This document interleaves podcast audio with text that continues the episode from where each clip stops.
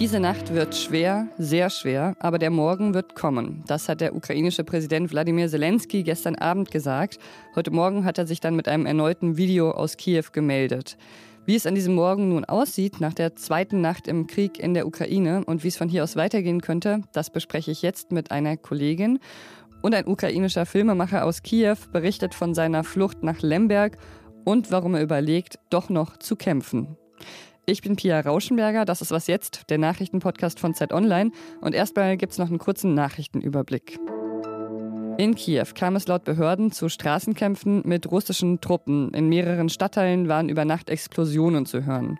Aus US-Kreisen hieß es, das ukrainische Militär habe mehrere Angriffe in Außenbezirken zurückgeschlagen. Unterdessen hat Russland verhindert, dass der UN-Sicherheitsrat den Einmarsch per Resolution verurteilt. China enthielt sich und kritisierte seinen Partner Russland für die Invasion. Die EU, die USA und Kanada frieren die Vermögen von Wladimir Putin und seinem Außenminister Sergei Lavrov ein. Nach Großbritannien kündigte auch Australien Sanktionen an. Bei Antikriegsdemos in Russland sind mindestens 560 Menschen in 26 verschiedenen Städten festgenommen worden, wie die Bürgerrechtsgruppe OVD Info mitteilt. Schon am Donnerstag, dem ersten Tag der Kampfhandlungen, gab es Proteste mit mehr als 1700 Festnahmen. Der Redaktionsschluss für diesen Podcast ist heute 10 Uhr. Das war eine weitere schwere Nacht für Kiew und für die gesamte Ukraine. Präsident Zelensky soll sich nach Medienangaben in der Hauptstadt befinden und die Verteidigung von Kiew aus selbst lenken. Die ukrainische Regierung hat die Lage in der Hauptstadt Kiew nach eigenen Angaben unter Kontrolle. Auch andere Städte wurden aber angegriffen. Russland hat nach eigenen Angaben die Stadt Melitopol im Süden der Ukraine eingenommen. Über die Situation und wie es von hier aus weitergehen könnte, spreche ich jetzt mit meiner Kollegin Simone Brunner. Sie ist Redakteurin im Österreich-Büro der Zeit und spezialisiert auf Osteuropa. Hallo, guten Morgen, Simone. Hallo, Pia.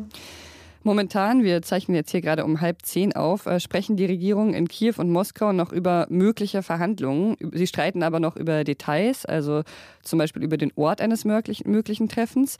Die ungarische Regierung hat in der Nacht Budapest als Ort dafür angeboten. Die ukrainische Seite hat sich nach eigenen Angaben an Israel gewandt mit der Bitte zu vermitteln, was einen Ort auch angeht. Als ein möglicher Ausweg aus dieser Situation, als mögliches Ziel vielleicht auch von Verhandlungen, fällt immer mal wieder das Stichwort Neutralität oder Finnlandisierung der Ukraine. Was denkst du dazu? Ja, es stimmt. Also diese Diskussion begleitet uns eigentlich schon von Anfang an. Ich war immer skeptisch, ähm, was diese Neutralität und Finnlandisierung angeht, einfach aus dem Grund, ähm, weil wir müssen uns ja zurückerinnern, 2014 hat ja Russland schon einmal die Ukraine überfallen. Es gab ja, gab ja eigentlich, gibt ja eigentlich einen laufenden Krieg mit Russland seit 2014. Ähm, und da ist ja die Ukraine eigentlich auch neutral gewesen oder ist es eigentlich bis jetzt? Also es gibt also da wenig Anzeichen, dass eine Neutralität oder Finlandisierung die Ukraine auch in Zukunft vor einer Aggression Russlands schützen würde. Ähm, das ist das eine. Und das andere ist natürlich auch, dass man sich die Frage stellen muss, wie ernst es Moskau überhaupt ist, jetzt also mit einem, mit einem Angebot ähm, zu verhandeln, also jetzt, wo eigentlich äh, das ganze Land angegriffen wird. Ah ja, also das ist ähm, alles sehr fraglich, würde ich sagen. Aber natürlich, also ist es auch gut, dass, dass noch irgendwie eine, nach einer Möglichkeit gesucht wird, ähm, zu verhandeln. Der ukrainische Botschafter in Deutschland, Andrei Melnik, hat gestern erneut an die Bundesregierung appelliert und äh, gebeten, die Ukraine im Kampf gegen Russland zu unterstützen. Es ist noch zu früh, uns Ukraine abzuschreiben. Das hat er in einem Interview mit Phoenix gesagt. Meinst du, es stimmt? Hat Deutschland die Ukraine schon abgeschrieben? schwer zu sagen. Es ist natürlich, also die, die, also die Ukraine kämpft da jetzt natürlich also gegen eine der größten Armeen der Welt. Also das ist schon, ähm, schon eine sehr, sehr bedrohliche, bedrohliche Situation. Ähm, aber was wir doch sehen, ist, dass es also großen Widerstand gibt in der Ukraine gegen diese russische Invasion. Ähm, es hat also immer wieder ähm, die Befürchtung gegeben, auch letzte Nacht, dass jetzt diese Nacht Kiew an, an unter russische Kontrolle fallen könnte. Das scheint wohl nicht so zu sein. Bei Kharkiv, also der zweitgrößten ukrainischen Stadt, ähm, wenige, also relativ nah an der russischen Grenze, von da hat, da hat man das auch eigentlich geglaubt schon vorletzte Nacht, aber das ist wohl auch nicht passiert. Also die, die Russen stoßen da schon auf, auf gewissen Widerstand und das ist die Frage, ob, ob, ob Putin also mit so einem Widerstand gerechnet hat. Mhm. Präsident Zelensky hat sich heute Morgen ja auch nochmal in einem Video an die Bevölkerung gewandt. Die USA hatten dem ukrainischen Präsidenten Wladimir Zelensky auch angeboten, ihm bei der Evakuierung aus Kiew zu helfen, um sein Leben zu retten. Aber er hat das Angebot laut der Washington Post abgelehnt.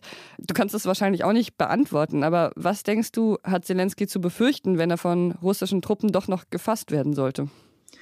Ja, leider, ähm, glaube ich, müssen wir da das Schlimmste befürchten. Also ähm, Putin hat ja diese Aggression jetzt auch gerechtfertigt damit, dass er die Ukraine demilitarisieren will und Entnazifizierung, also Zitat Entnazifizierung, ähm, und ähm, spricht immer wieder von also diesem Marionettenregime ähm, in Kiew, dass da irgendwie die Ukraine unterdrücken würde. Also und Zelensky, eben der Präsident, ist demokratisch gewählt. Ähm, und was es noch absurder macht, ist, dass er Jude ist. Also diese Entnazifizierung, also ist wirklich ähm, ein, ein ganz, ganz absurder Terminus in dem Zusammenhang. Diese Aggression, mit der, wie, wie Russland da vorgeht, also es muss wirklich, äh, muss man wirklich mit dem Schlimmsten, mit dem Schlimmsten rechnen. Also sollten sie ähm, die Regierung oder den Präsidenten in die Finger bekommen. Mhm, bisher gibt es ja kein direktes Aufeinanderprallen der NATO und äh, Russland. Aber die NATO hat gestern Abend eine schnelle Eingreiftruppe verlegt. Wohin? Das hat NATO-Generalsekretär Jens Stoltenberg zunächst nicht gesagt. Laut der NATO-Russland-Grundakte gibt es ja eine Selbstverpflichtung der NATO, keine Kampftruppen in Osteuropa zu stationieren. Aber die gilt ja eigentlich auch nur, wenn sich Russland auch an seine Pflichten hält. Ähm, jetzt hat NATO-Generalsekretär Stoltenberg eher ausweichend auf die Frage geantwortet, ob das Militärbündnis die NATO-Russland-Grundakte nach der russischen Invasion in der Ukraine jetzt für obsolet hält. Ist es so eine Art neue Spielart des Kalten Krieges? Quasi die alte Ordnung wird jetzt gerade aufgehoben? Ja, also es ist, äh, es ist auf jeden Fall sehr dramatisch und mit, mit Auswirkungen, die wir, glaube ich, noch gar nicht abschätzen können. Also sollte Russland wirklich die, die Ukraine quasi zerschlagen, also das scheint ja irgendwie auch der, das Ziel dieser, dieser, ähm, dieses Krieges zu sein. Aber natürlich, also das bedroht sicher auch die, die Sicherheit auf dem, auf dem ganzen Kontinent. Ich bin mir nur nicht sicher, ob, ob Russland wirklich so weit gehen würde, andere Länder anzugreifen, also Nachbarländer der Ukraine, die ja NATO-Mitgliedsländer sind. Aber äh, ich habe mir ehrlicherweise auch nicht vorstellen können, mit welcher Brutalität und wie großflächig ähm, Putin ähm, da jetzt in die Ukraine eingefallen ist. Also wir müssen leider mit allem rechnen. Mhm. Vielen Dank dir, Simone, für das Gespräch heute Morgen. Ja, sehr gerne.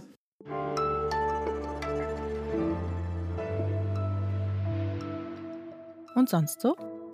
Der ukrainisch-russisch-amerikanische Dichter Ilya Kaminsky hat schon vor ein paar Jahren ein Gedicht geschrieben. Und das passt ganz besonders gut zu dieser bedrückenden Situation gerade und wird wahrscheinlich deshalb auf Instagram gerade sehr oft geteilt. Es heißt We lived happily during the war. Wir lebten glücklich während des Krieges. Auf einer Poetry-Seite habe ich eine Aufnahme gefunden von Kaminsky, wie er sein Gedicht liest. We lived happily during the war.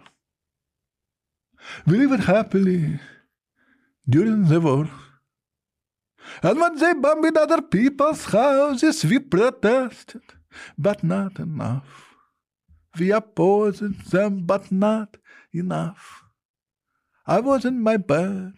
Around my bed, America was fallen. Invisible house by invisible house by invisible house. I took a chair outside and watched the sun. In a six month of a disastrous rain, in a house of money, in a street of money, in a city of money, in a country of money, our great country of money. We, Partivas, lived happily during the war. Falls Sie das nochmal nachlesen möchten, den Link zum Video und zum Text packe ich Ihnen in die Show Notes.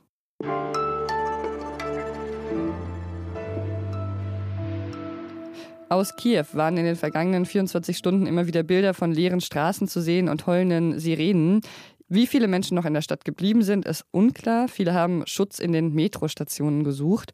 Konstantin Konovalov ist 47 Jahre alt. Er lebt normalerweise auch in Kiew. Er ist Drehbuchautor und Regisseur. Yes, until yesterday I was in Kiev and now I'm in Lviv. Gestern Mittag ist er aus der Stadt geflohen, äh, nach Lemberg, nach Lviv. Und ich habe ihn heute Morgen interviewt und in unserem Gespräch war er echt überraschend optimistisch. Er hat erzählt von seinen Eindrücken und hat einige Dinge gesagt, die wir jetzt auch nicht äh, verifizieren können von hier aus. Ich denke, es ist aber trotzdem sehr interessant, ihm zuzuhören, denn ich war wirklich überrascht davon, wie positiv gestimmt er war und dass er tatsächlich auch selbst überlegt, äh, sich den Kämpfen anzuschließen. Von dem russischen Angriff wurde Konstantin am Donnerstagmorgen in Tschernihiv überrascht. Das ist eine Großstadt nordöstlich von Kiew, wo er gerade mit seiner Freundin Urlaub gemacht hatte. And uh, early morning, six o'clock, uh, the, our friends start to call us and uh, tell us that uh, Russia started a big invasion to Ukraine in all the fronts, especially from the north, from Chernihiv. Because the Chernihiv city is about uh, 150 kilometers to Russian border. We went to the street and watched lots of uh, people in the banks, uh, in the buses, uh, everywhere to try to leave the city. Er ist dann am Donnerstag zunächst zu Fuß und dann per Anhalter von Chernihiv nach Kiew geflohen. Obwohl es nur etwa 150 Kilometer sind, hat das einen halben Tag gedauert. Yes, I spent one day in Kiev everything were quiet. Konstantin wollte aber zunächst mal äh, Kiew verlassen und das war natürlich nicht so einfach. No buses, no trains, no timetables, no nothing.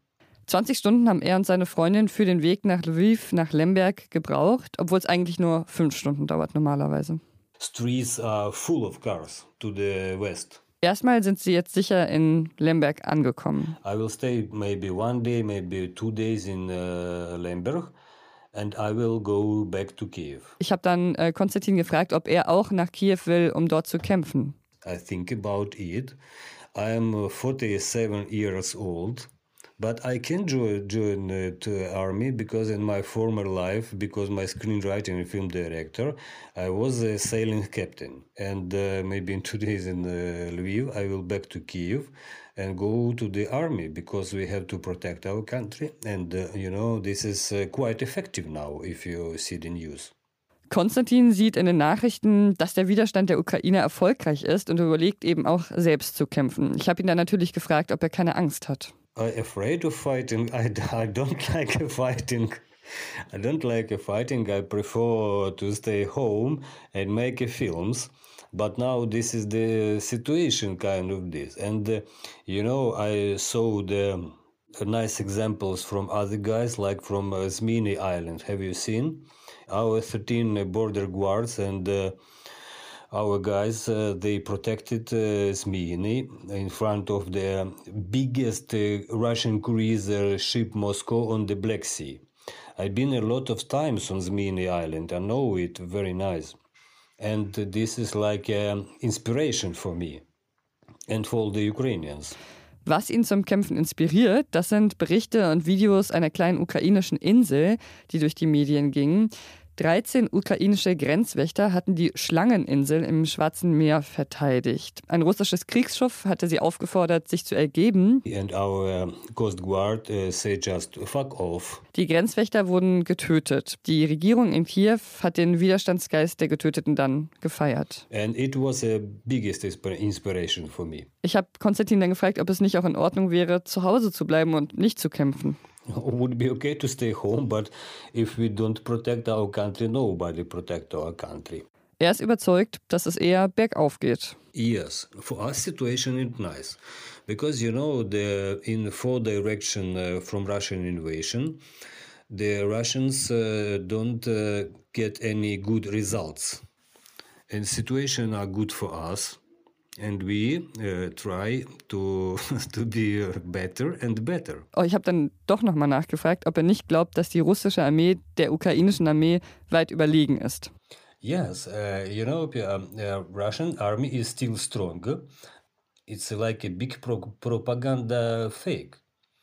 Because uh, Russian army, they just a huge army, like uh, uh, 100,000 people on the borders. But uh, strongest of army is not just a counting of people. It's a weapons. It's a weapons and technology.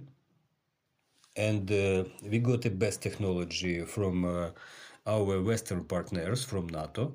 and we start to use it, and this is very effective. Konstantin glaubt, die Waffen, die die Ukraine bekommen hat, die können ihnen wirklich helfen, sich selbst zu verteidigen. Was auf jeden Fall deutlich geworden ist, Konstantin will ein Zeichen in die Welt senden, die Ukraine kann sich verteidigen. Yeah, uh, the most important for us to tell to the world that Ukrainian army and Ukrainian population uh, start to protect and defend our country. Wir werden Ihnen berichten, wie es mit Konstantin weitergeht. Das war es erstmal mit Was jetzt für heute. Eine weitere Sonderfolge zum Krieg in der Ukraine hören Sie hier morgen Vormittag, dann mit meinem Kollegen Ole Pflüger. Wenn Sie uns schreiben mögen mit Feedback zu unserer Berichterstattung, freuen wir uns wie immer. Wasjetzt.zeit.de ist die Adresse dafür. Ich bin Pia Rauschenberger. Machen Sie es gut. Of course, uh, we are in very big trouble, you know, but we try to make the situation much better.